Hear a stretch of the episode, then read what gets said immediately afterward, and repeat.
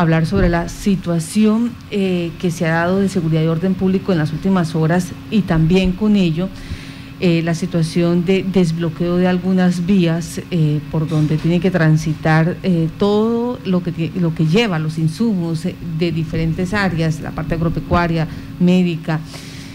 Eso pues nos llama la atención porque hoy a través del Congreso de los Pueblos eh, ellos dicen nosotros hemos estado manifestando, nosotros como Congreso de, los Pueblos hemos estado haciendo parte de este paro nacional y donde nos hemos expresado a nivel local y a nivel nacional. Y eh, dicen, hemos mm, respetado los corredores humanitarios, hemos facilitado el paso del transporte Está con nosotros Martín Ayala, él hace parte de este proceso. Martín, buenos días. Muy buenos días a los que nos escuchan. Gracias por estar en Contacto Noticias.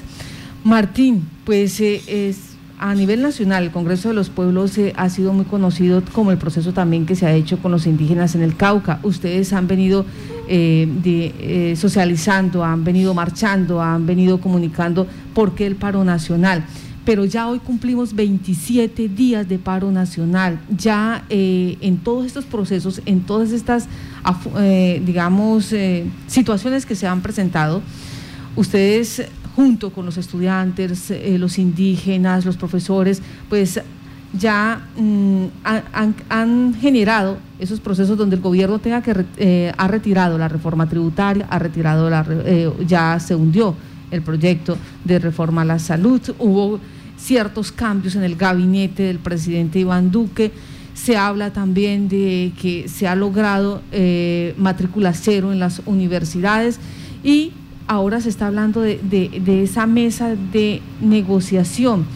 La pregunta que se hacen muchos colombianos es, todos esos logros pues han sido por ese, por ese esfuerzo que han hecho una sumatoria inmensa de colombianos en, en las calles. Pero ¿por qué generar esos cierres? ¿Por qué generar esos bloqueos que en lugar de mm, facilitarle o, de demostrar que Colombia puede mejorar sus condiciones, pues terminan en enfrentamientos, en necesidades, en desabastecimiento en los territorios más lejanos. ¿Por qué hacerlo? Bueno, pues para nadie mm, es un secreto lo que, se, lo que está pasando en el país, ya se va a completar un mes. Mm, desde los sectores eh, populares, en este caso la convocatoria que hay por una parte de las centrales obreras, por otra parte de organizaciones sociales, eh, se convocó a un paro nacional, pero hay gente eh, muy indignada que está en la calle, que por ahora no se siente que haya sido escuchada con el gobierno. Y cuando dice que no se ha sentido escuchada es porque no hay trabajo, porque el empleo, el salario que se le paga es muy barato, porque no hay garantía pensional.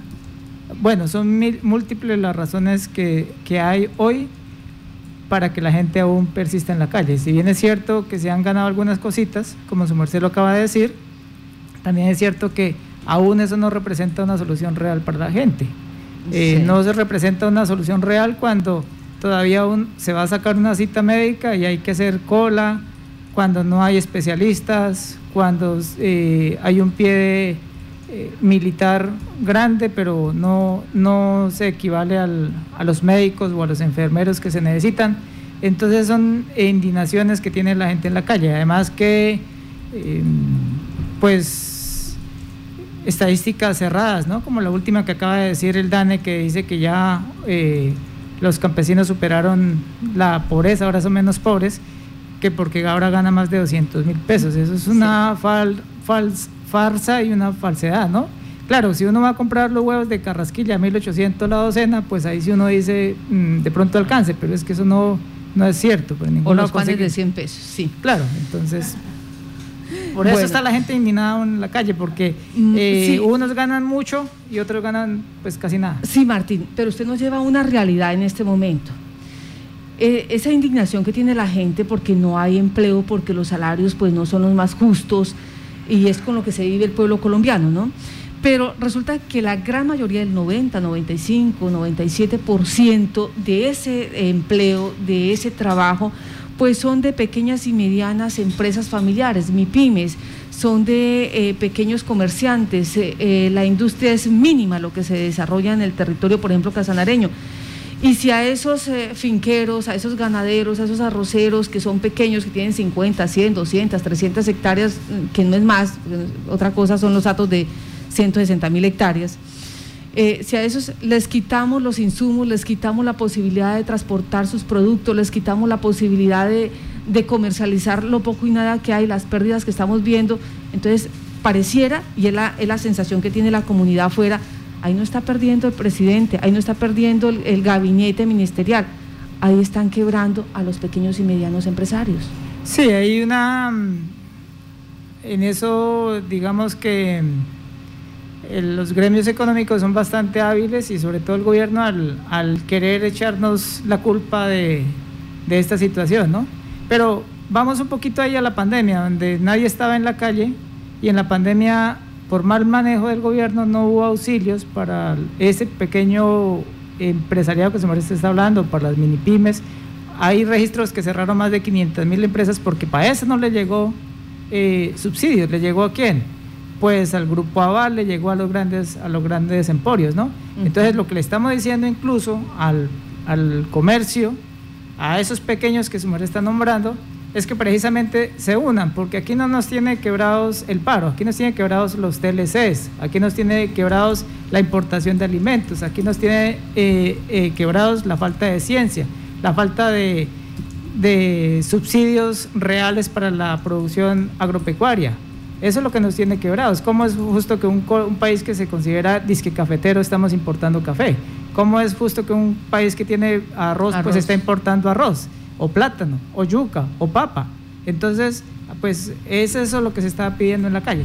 Sí, entendemos la situación de la calle, volvemos y decimos, las marchas, eh, las caravanas, eh, las manifestaciones dicen y cuentan la realidad. O sea, eso aquí en Colombia nadie está mm, tratando de disimular eso porque se vive día a día, esa es la realidad pero lo que eh, se manifiesta es, y lo que hay como esa contrariedad, es con los bloqueos, con el sellamiento de las vías. Eh, son como dos cosas. Mientras ustedes intentan con esas manifestaciones y le recuerdan y hacen memoria a todos los colombianos que efectivamente hay problemas estructurales, hay problemas de fondo como la que se deben dar como la renegociación de los TLC, como la, falsa, la falta de ciencia, tecnología, innovación, el aseguramiento en la educación, todo esto que es una realidad, pues allí llegan y ustedes terminan chocando con los otros ciudadanos. Han, contemplado la posibilidad de decir no a esos bloqueos, aunque se sigan las manifestaciones, aunque se siga con esta lucha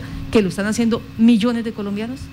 Bueno, hay una frase que retomo de Elda Flores, ahorita que estuvo en la caravana cultural hace como cuatro días, eh, que estuvo visitando los diferentes puntos de bloqueo, y una que decía, pues dolerá un poquito, sí. pero que nos duela toda la vida. Entonces es como eh, los agridulces que también hay que soportar, ¿no? Aquí volvemos a decir, eh, un primer momento que quisieron decir que no se estaban dejando paso de ambulancias o de medicamentos.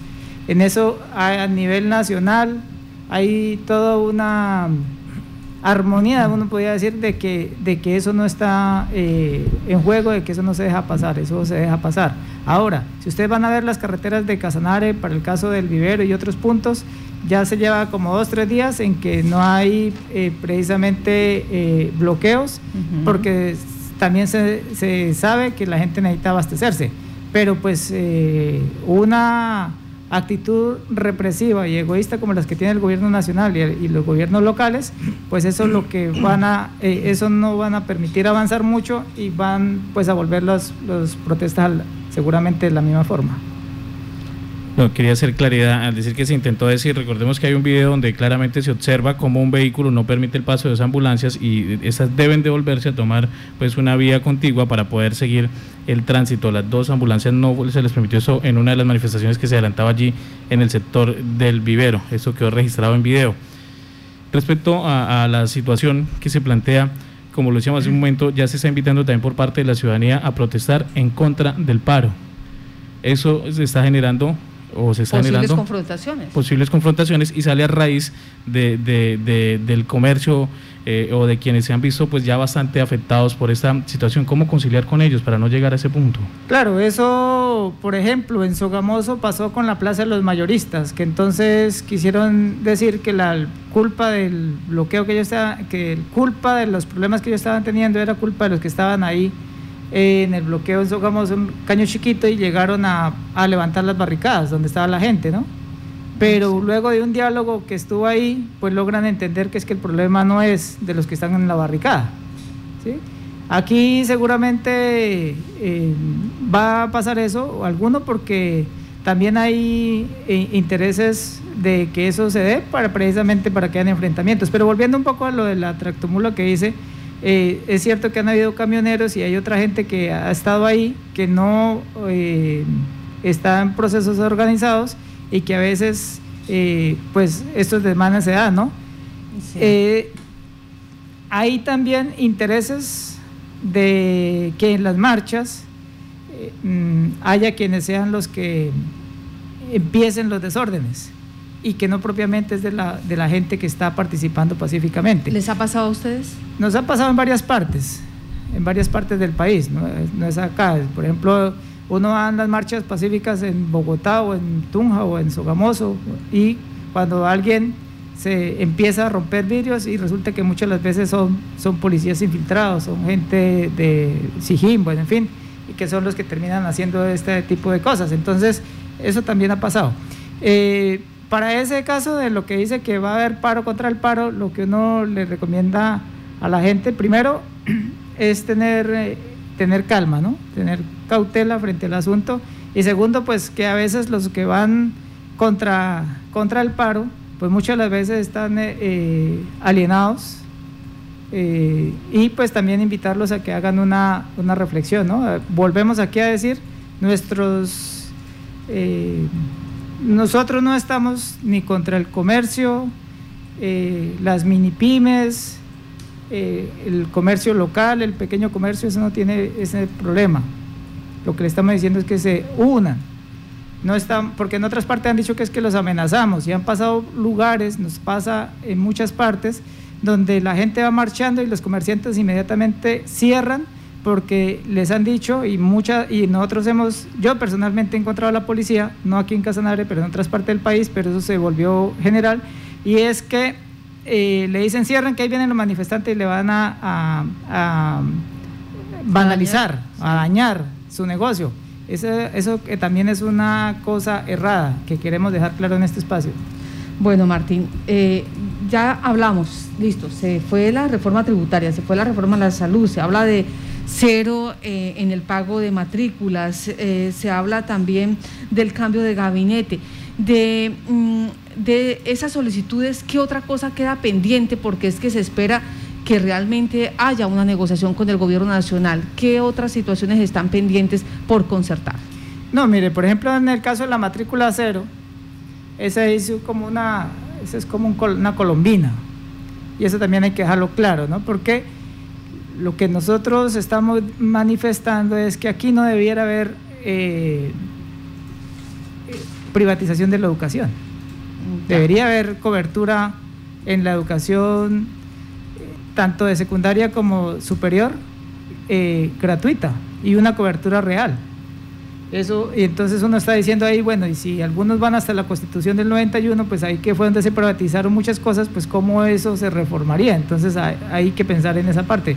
La salud, la salud, pues la ley 100 es la que la tiene privatizada, pero más que la ley 100 tiene una parte de la constitución, ¿no? Entonces, Aquí la gente está diciendo en la calle no necesitamos que esté, bueno, nos dan una colombina que es la matrícula cero, pero la matrícula cero no nos garantiza solucionar el problema. Ahora, hay una indignación fuerte porque hay una mm, represión antes que se solucionen los problemas, antes de generar una mesa de negociación, antes de entablar un diálogo, lo primero que se hace es una amenaza, se hace es perfilamiento, se hace es persecución, se hacen detenciones como las que pasa ayer en Paz y Ariporo, pero no hay soluciones. Y en eso eh, ahí aparece gente golpeada, gente que ha perdido los ojos por estar en una, en una protesta, gente que ha sido asesinada y en esto lo que está pidiendo es que haya, que haya justicia, por una primera parte y por una segunda es que haya un desmonte al SMAT, es lo que dice la mayoría de la, de la gente que está en la calle. Entonces digamos que el ministro vino, vino la primera vez, ¿qué le dijo a la gente? Desmonte el SMAT. Vino la segunda vez, pues no traía la respuesta del desmonte del SMAT, por ejemplo. Entonces ahí qué hay, pues no hay ninguna respuesta. O sea, no hay no hay hechos claros. Bueno, lo cierto es que hoy continúa a las 10 de la mañana este eh, proceso de negociación, ya está el comité de paro también a nivel nacional eh, listo. Nelson Alarcón, expresidente y actual tesorero de FECODE, pues ha dicho que hay, hay esas voluntades y eh, los gremios, los diferentes sectores se van a reunir. Eso obviamente hace incidencia en todos los territorios.